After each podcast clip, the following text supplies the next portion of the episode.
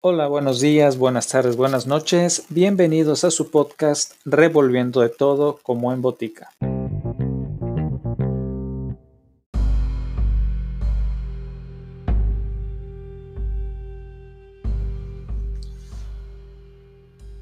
La confusión de mi mente me impidió reparar entonces que había empezado mi vuelta teniendo la pared a la izquierda y que la terminé teniéndola a la derecha. También me había engañado sobre la forma del calabozo. Al tantear las paredes había encontrado numerosos ángulos, deduciendo así que el lugar presentaba una gran irregularidad. Tan potente es el efecto de las tinieblas sobre alguien que despierta de la letargia o del sueño. Las ángulos no eran más que unas ligeras depresiones o entradas a diferentes intervalos. Mi presión tenía forma cuadrada. Lo que había tomado por mampostería resultaba ser hierro o algún otro metal cuyas enormes planchas, al unirse y soldarse, ocasionaban las depresiones. La entera superficie de esta celda metálica aparecía toscamente pintarrajeada con todas las horrendas y repugnantes imágenes que la sepulcral superstición de los monjes había sido capaz de concebir. Las figuras de demonios amenazantes, de esqueletos y otras imágenes todavía más terribles recubrían y desfiguraban los muros. Reparé en que las siluetas de aquellas monstruosidades estaban bien delineadas, pero que los colores parecían borrosos y vagos, como si la humedad de la atmósfera los hubiesen afectado. Noté asimismo que el suelo era de piedra. En el centro se abría el pozo circular de cuyas fauces abiertas, como si bostezara, acababa de escapar pero no había ningún otro en el calabozo. Vi todo esto sin mucho detalle y con gran trabajo, pues mi situación había cambiado grandemente en el curso de mi sopor. Yacía ahora de espaldas, completamente estirado sobre una especie de bastidor de madera. Estaba firmemente amarrado por una larga banda que parecía un cíngulo. Pasaba dando muchas vueltas por mis miembros y mi cuerpo dejándome solamente en libertad la cabeza y el brazo derecho, que con gran trabajo podía extender hasta los alimentos, colocados en un plato de barro a mi alcance. Para mayor espanto, vi que se habían llevado el cántaro de agua, y digo espanto porque la más intolerable sed me consumía. Por lo visto, la intención de mis torturadores era estimular esa sed, pues la comida del plato consistía en carne sumamente condimentada. Mirando hacia arriba observé el techo de mi prisión, Tendría unos 30 o 40 pies de alto y su construcción se asemejaba a la de los muros. En uno de sus paneles aparecía una extraña figura que se apoderó por completo de mi atención. La pintura representaba al tiempo, tal como se le suele figurar, salvo que en vez de guadaña tenía lo que me pareció la pintura de un pesado péndulo, semejante a los que vemos en los relojes antiguos. Algo, sin embargo, en la apariencia de aquella imagen me movió a observarla con más detalle. Mientras la miraba directamente de abajo hacia arriba, pues se encontraba situada exactamente sobre mí, tuve la impresión de que se movía. Un segundo después de esa impresión se confirmó. La oscilación del péndulo era breve y naturalmente lenta. Lo observé durante un rato con más perplejidad que temor. Cansado al fin de contemplar su monótono movimiento, volví los ojos a los restantes objetos de la celda. Un ligero ruido atrajo mi atención y mirando hacia el piso vi cruzar varias enormes ratas. Habían salido del pozo que se hallaba al alcance de mi vista sobre la derecha. Aún después, mientras las miraba, siguieron saliendo en cantidades, presurosas y con ojos famélicos atraídas por el olor de la carne. Me dio mucho trabajo ahuyentarlas del plato de comida. Habría pasado una media hora, quizá una hora entera, pues solo tenía una noción imperfecta del tiempo, antes de volver a fijar los ojos en lo alto. Lo que entonces vi me confundió y me llenó de asombro. La carrera del péndulo había aumentado, aproximadamente en una yarda. Como consecuencia natural, su velocidad era mucho más grande, pero lo que me perturbó fue la idea de que el péndulo había descendido perceptiblemente. Noté ahora, y es inútil agregar con cuánto horror, que su extremidad inferior estaba constituida por una media luna de reluciente acero cuyo largo de punta a punta alcanzaba un pie. Aunque afilado como una navaja, el péndulo parecía macizo y pesado, y desde el filo se iba ensanchando hasta rematar en una ancha y sólida masa. Hallábase fijo un pesado vástago de bronce y todo el mecanismo silbaba al balancearse en el aire. Ya no me era posible dudar del destino que me había preparado el ingenio de los monjes para la tortura. Los agentes de la Inquisición habían advertido mi descubrimiento del pozo, El pozo, sí, cuyos horrores estaban destinados a un recusante tan obstinado como yo. El pozo, símbolo típico del infierno, última tule de los castigos de la Inquisición, según los rumores que corrían. Por el más casual de los accidentes, había evitado caer en el pozo y bien sabía que la sorpresa, la brusca precipitación en los tormentos constituían una parte importante de las grotescas muertes que tenían lugar en aquellos calabozos. No habiendo caído en el pozo, el demoníaco plan de mis verdugos no contaba con precipitarme por la fuerza, y por eso, ya que no quedaba otra alternativa, me esperaba ahora un final diferente y más apacible. Más apacible. Casi me sonreí en medio del espanto al pensar en semejante aplicación de la palabra. ¿De qué vale hablar de las largas, largas horas de un horror más que mortal, durante las cuales conté los zumbantes oscilaciones del péndulo?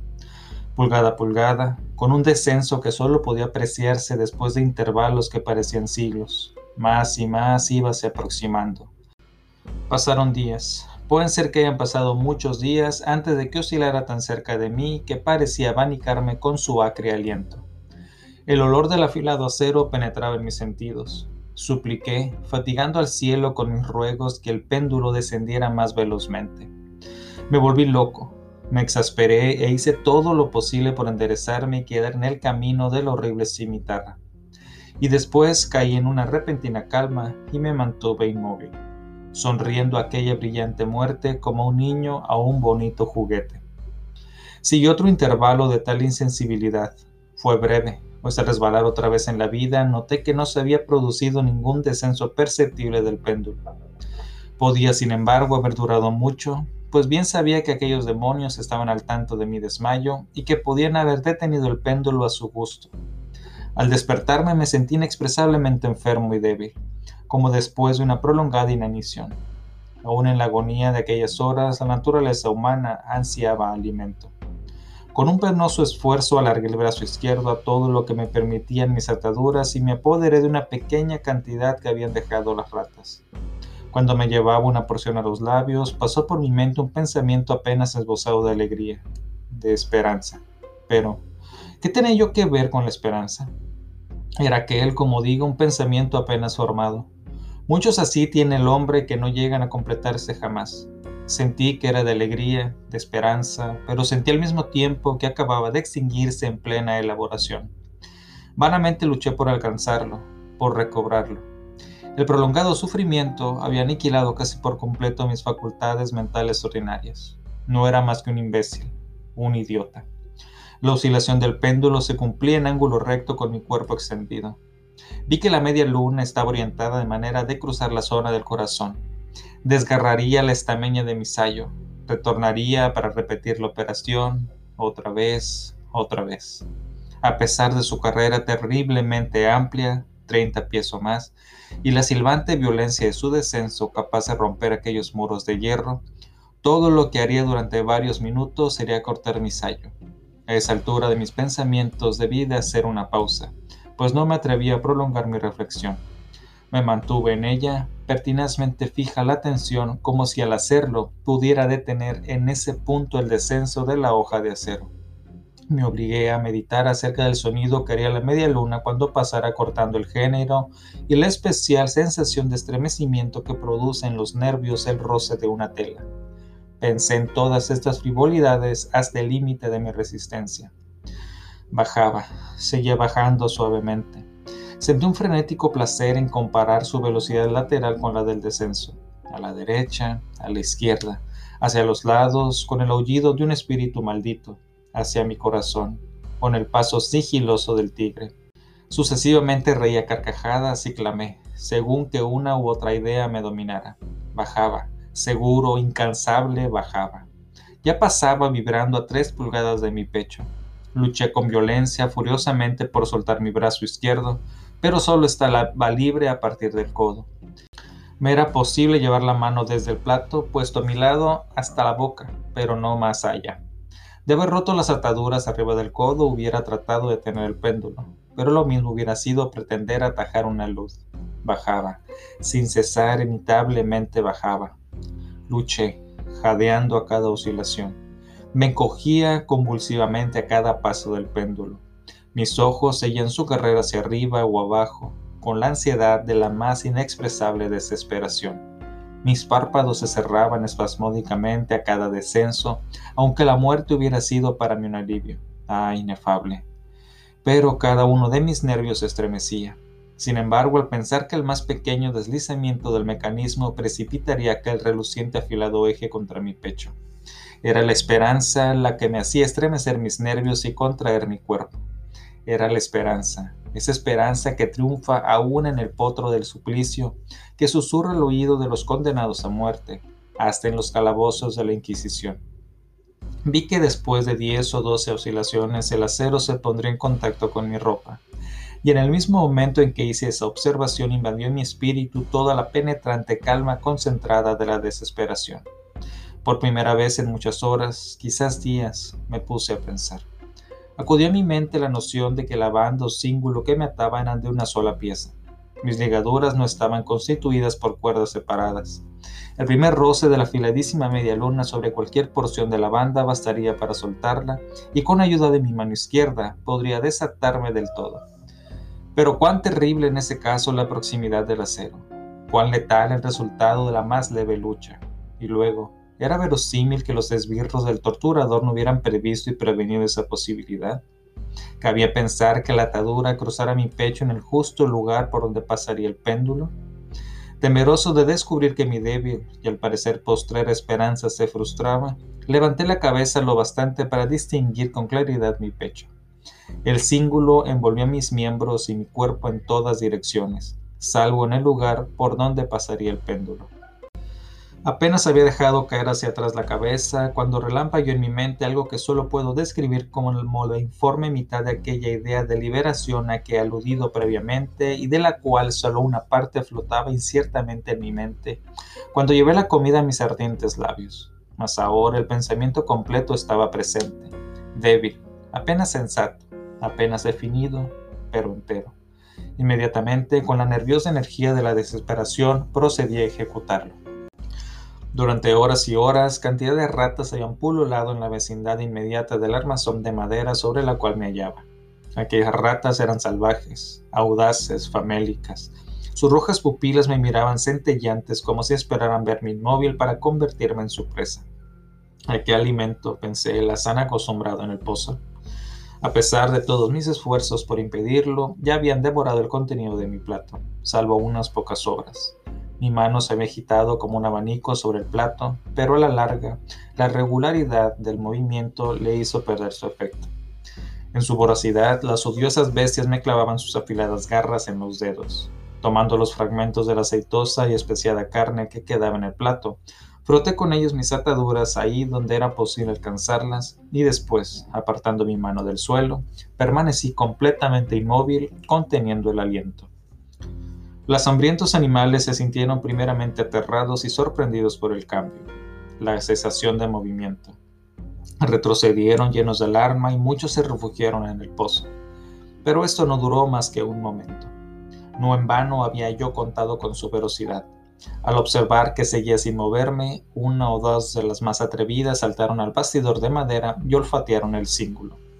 Esto fue como la señal para que todas avanzaran. Salían del pozo, corriendo en renovados contingentes. Se colgaron de la madera corriendo por ella y saltaron a centenares sobre mi cuerpo. El acompasado movimiento del péndulo no las molestaba para nada. Evitando sus golpes, se precipitaban sobre las puntadas ligaduras se apretaban, pululaban sobre mí en cantidades cada vez más grandes. Se retorcían cerca de mi garganta. Sus fríos hocicos buscaban mis labios. Yo me sentía ahogar bajo su creciente pecho. Yo me sentía ahogar bajo su creciente peso. Un asco para el cual no existe nombre en este mundo llenaba mi pecho y helaba con su espesa viscosidad mi corazón. Un minuto más, sin embargo, y la lucha terminaría. Con toda claridad percibí que las ataduras se aflojaban. Me di cuenta de que debían estar rotas en más de una parte, pero con una resolución que excedía lo humano me mantuve inmóvil. No había errado en mis cálculos ni sufrido tanto en vano. Por fin sentí que estaba libre. El cíngulo colgaba en tiras a los lados de mi cuerpo, pero ya el paso del péndulo alcanzaba mi pecho. Había dividido la estameña de mi sayo y cortaba ahora la tela de la camisa. Dos veces más pasó sobre mí y un agudísimo dolor recorrió mis nervios, pero el momento de escapar había llegado. Apenas agité la mano, mis libertadoras huyeron en tumulto. Con un movimiento regular, cauteloso y encogiéndome todo lo posible, me deslicé lentamente fuera de mis ligaduras, más allá del alcance de la cimitarra. Por el momento, al menos, estaba libre. Libre y en las garras de la Inquisición. Apenas me había apartado de aquel hecho de horror para ponerme de pie en el piso de piedra, cuando cesó el movimiento de la diabólica máquina y la vi subir movida por una fuerza invisible hasta desaparecer más allá del techo. Aquello fue una lección que debí tomar desesperadamente a pecho. Indudablemente espiaban cada uno de mis movimientos. Libre. Apenas se había escapado de la muerte bajo la forma de una tortura para ser entregado a otra que sería peor aún que la misma muerte. Pensando en eso, pasé nerviosamente los ojos por las barreras de hierro que me encerraban. Algo insólito, un cambio que al principio no me fue posible apreciar claramente, se había producido en el calabozo. Durante largos minutos, sumido en una temblorosa y vaga abstracción, me perdí en vanas y desilvanadas conjeturas. En estos momentos pude advertir por primera vez el origen de la sulfurosa luz que iluminaba la celda. Procedía de una fisura de media pulgada de ancho que rodeaba por completo el calabozo al pie de las paredes, las cuales parecían, y en realidad estaban, completamente separadas del piso. A pesar de todos mis esfuerzos, me fue imposible ver nada a través de la abertura. Al ponerme otra vez de pie, comprendí de pronto el misterio del cambio que había advertido en la celda. Ya he dicho que si bien las siluetas de las imágenes pintadas en los muros eran suficientemente claras, los colores parecían borrosos e indefinidos. Pero ahora esos colores habían tomado un brillo intenso y sorprendente que crecía más y más y daba a aquellas espectrales y diabólicas imágenes un aspecto que hubiera quebrantado nervios más resistentes que los míos. Ojos demoníacos, de una salvaje y aterradora vida, me contemplaban fijamente desde mil direcciones donde ninguno había sido antes visible y brillaban con el cardeno resplandor de un fuego que mi imaginación no alcanzaba a concebir como irreal. Irreal. Al respirar llegó a mis narices el olor característico del vapor que surgía del hierro recalentado. Aquel olor sofocante invadía más y más la celda. Los sangrientos horrores representados en las paredes empezaron a ponerse rojos. Yo jadeaba, tratando de respirar. Ya no me cabía duda sobre la intención de mis torturadores. Ah, los más implacables, los más demoníacos entre los hombres. Corrí hacia el centro de la celda, alejándome del metal ardiente. Al encarar en mi pensamiento la horrible destrucción que me aguardaba, la idea de la frescura del pozo invadió mi alma como un bálsamo. Corrí hasta su borde mortal. Esforzándome, miré hacia abajo. El resplandor del ardiente techo iluminaba sus más recónditos huecos. Y sin embargo, durante un horrible instante, mi espíritu se negó a comprender el sentido de lo que veía. Pero al fin, ese sentido se abrió paso, avanzó poco a poco hasta mi alma hasta arder y consumirse en mi estremecida razón.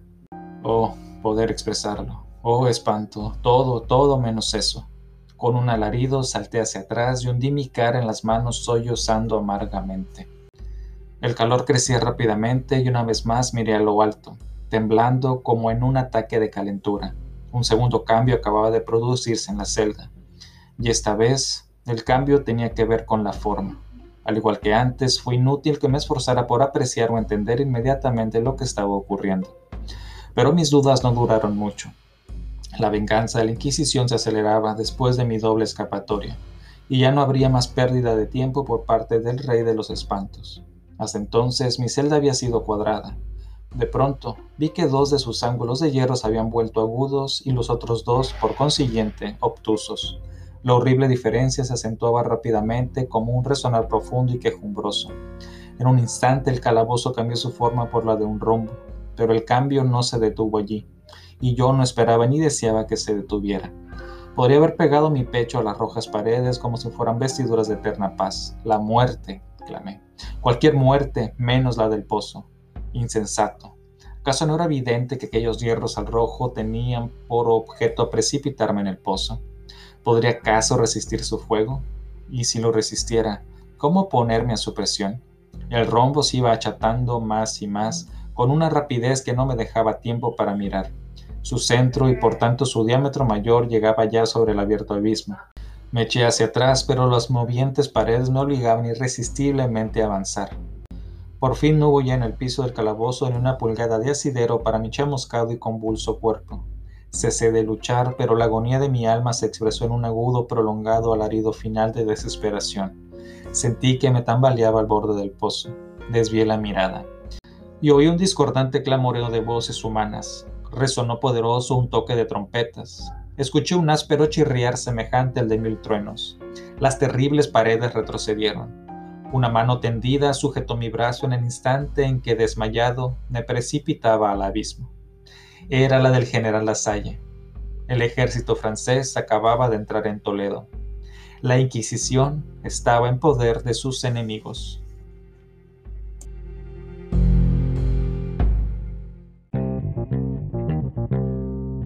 Eso fue todo por hoy. Gracias por acompañarme. Hasta el próximo episodio.